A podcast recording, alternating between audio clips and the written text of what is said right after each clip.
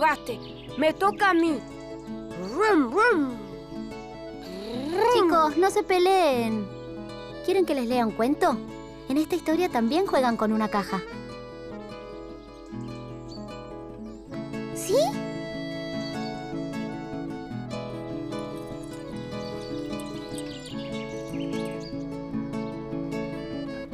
Lara sonríe.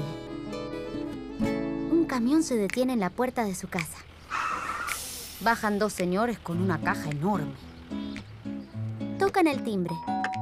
Son las 9 y 32.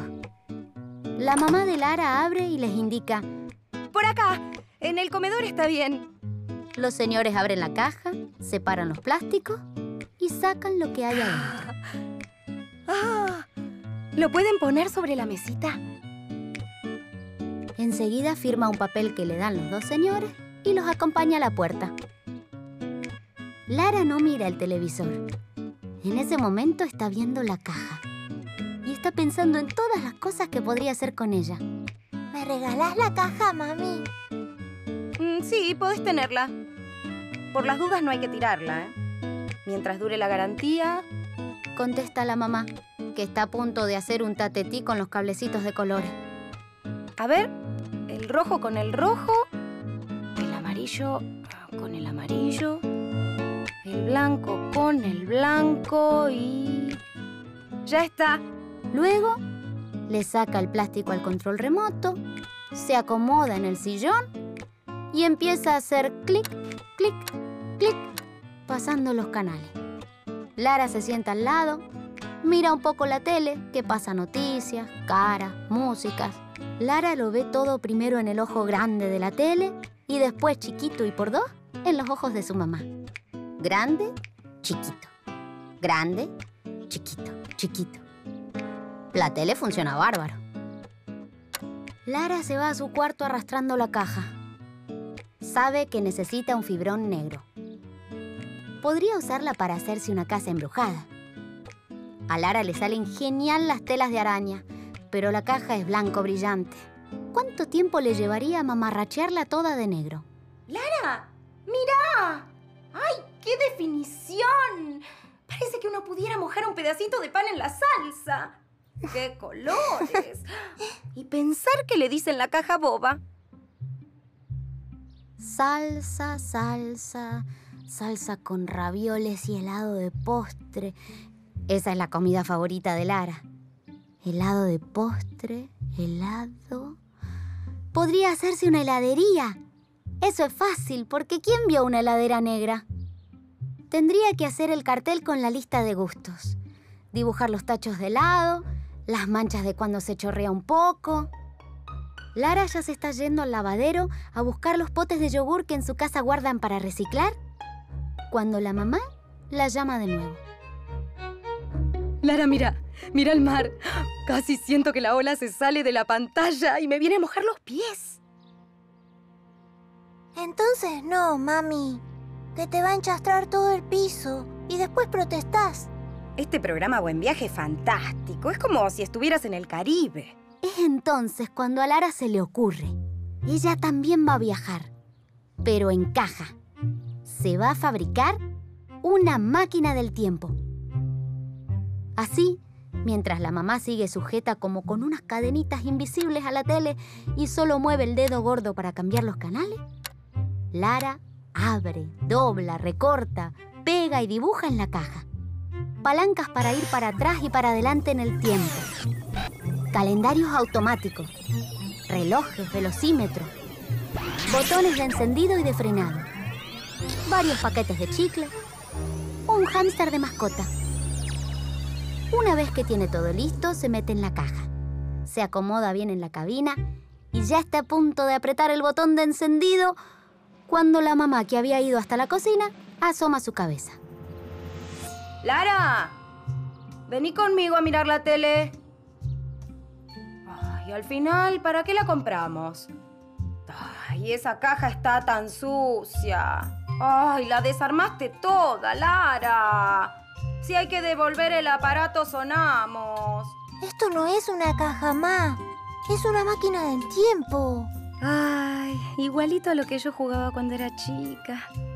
Me imaginaba que iba a Egipto con las pirámides y los faraones, o la época de los castillos y los caballeros, o que iba a 1810 y me ponía a gritar en la plaza con toda la gente de Paragüitas de la lámina que había emigrado.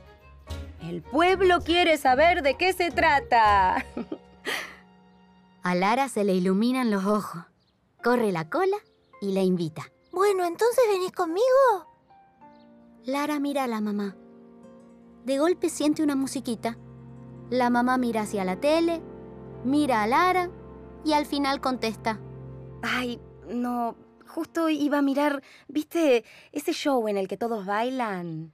La mamá ve la cara de desilusión de Lara y agrega. Bueno, cuando termine lo del concurso de baile vengo, dale. La mamá se vuelve a acomodar en el sillón con la manta vieja y un sándwich. Pasa la mañana. La mamá pasa los ojos por todos los programas de los 324 canales. El pulgar le late, pero sigue pasando. Pasa por la entrevista al señor más petizo del mundo. Pasa por las mascotas que todos amamos. Pasa por tu casa, mi casa. Pasa por el detective enmascarado. Se olvida de preparar el almuerzo y Lara se trepa a la alacena y se lleva tres paquetes de galletitas, de coco, de chocolate y de vainilla a la máquina del tiempo. Le faltó dibujar la comida. Pasa la tarde y la mamá sigue con el control en la mano. Pasa por siete segundos de noticias. Pasa por chiste maníacos Pasa por ida y vuelta con Tete, hoy la ponia. Pasa delante de la puerta del cuarto de Lara para ir al baño. Pasa delante de la puerta del cuarto de Lara para volver al sillón. Pasa por la final de la Copa Mundial de Tenis de Mesa Ratona. Pasa también el tiempo. Lara se estira en su habitáculo. Suspira. Tendrá que hacerlo. Es por el bien de todos. Botón de encendido. Calendario automático. Año, mes, día, hora. ¡Listo! Al pulsar el botón la máquina tiembla. Sale un humo violeta, vibra todo. Lara cierra los ojos hasta que siente un sacudón. Cuando los abre, los números del calendario automático ya han cambiado. Lara espera atrás de la puerta. Mira el reloj del comedor. Son exactamente las 9.30. En cuanto frena el camión, sale corriendo. Habla un momento con los dos hombres y uno de ellos le entrega una caja. Es enorme, pero ella la alza sin mucho esfuerzo porque está vacía. Los hombres revisan sus papeles, miran el número en la entrada de la casa de Lara, se rascan la cabeza y finalmente consultan su reloj. Son las 9.34. Se les hace tarde, se van. Lara entra con la caja. La mamá sale de la cocina y pregunta. Qué raro. ¿No eran los de la tele? Sí, ma, pero me, me dijeron que el modelo que compraste no le llegó del, de, del depósito todavía que capaz la semana que viene... ¿Y esa caja? Ah, les pedí si tenían una caja vacía para jugar. Ah, ¿y a qué vas a jugar? A la máquina del tiempo. Contesta Lara mientras dibuja en la caja, con rapidez ultrasónica. Velocímetros, botones de encendido y de frenado, un hámster de mascota, varios paquetes de chicles, calendarios automáticos. ¡Ay, qué lindo! ¿Y a qué época vas a ir? Cuando yo era chica me imaginaba mm, que iba a Egipto con las pirámides y los faraones, o la época de los castillos y los caballeros, o que iba a 1810 y me ponía a gritar en la plaza con toda la gente de Paragüitas de la lámina que había emigrado. ¡El pueblo quiere saber de qué se trata! A Lara se le iluminan los ojos corre la cola y le invita. Bueno, entonces venís conmigo. Búscate una escarapela y metete, mami. ¿Que me meta? ¿Dónde? En la caja. ¡Rápido! Que ya puse 25 de mayo de 1810. ¿Y funciona? Pregunta la mamá con un pie en el aire. Que si funciona. Lara pulsa el botón, la máquina tiembla, sale un humo violeta, vibra todo. Lara y su mamá se toman fuerte de la mano y cierran los ojos. Cuando vuelven a abrir los ojos, los números del calendario automático ya han cambiado. Una lluvia fina les moja la cara. Hay gente que corre abriendo paraguas.